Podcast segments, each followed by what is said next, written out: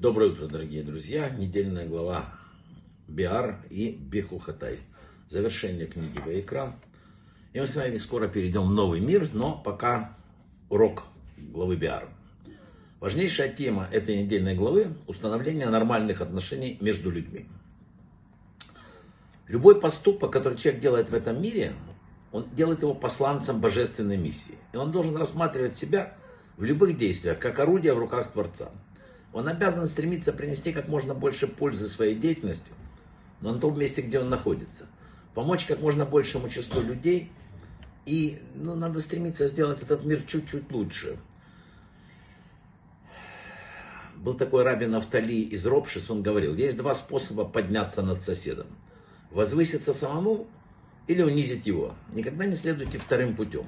Вместо того, чтобы копать яму другому, употребите эти силы на то, чтобы насыпать, так сказать, возвышение для себя.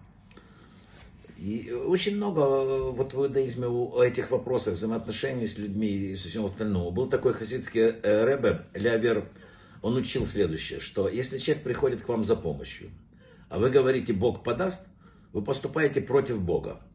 Ибо Он послал вас, чтобы помочь нуждающимся, а вы отправляете бедняка обратно к Всевышнему.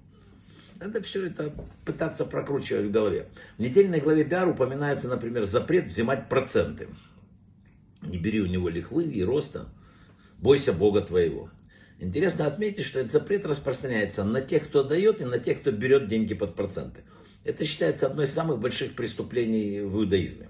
Был такой раби Шлома Ефраим Луншиц, известный скорее как по книгам, ну все многих еврейских мыслителей называют больше по книгам.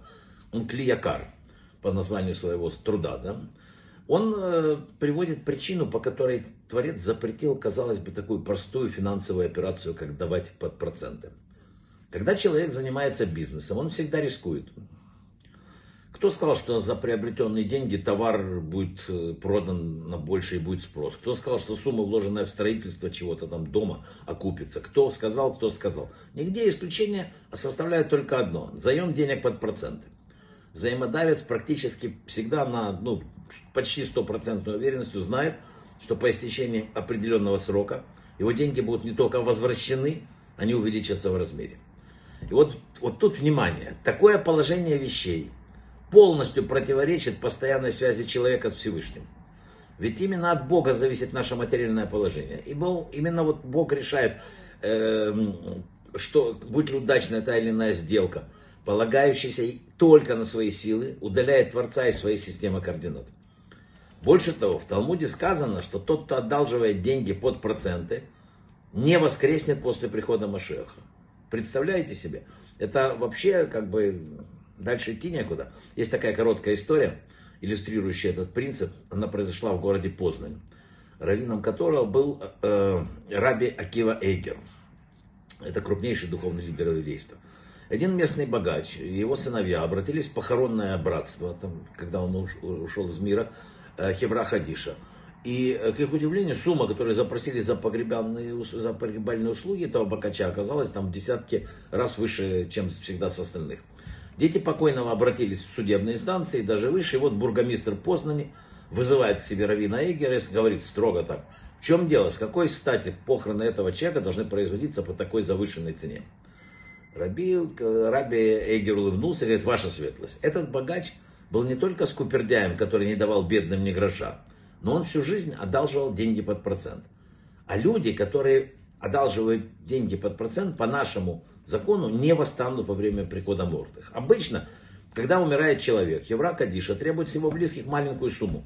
Пребывание покойника временное в могиле. Сейчас придет Машех, это своевременная аренда по совмещению, он встанет. С богачом, который давал под проценты, дело обстоит иначе. Он не воскреснет никогда. Поэтому арендная плата, которую должен нести его сыновья, логичным образом очень высокая.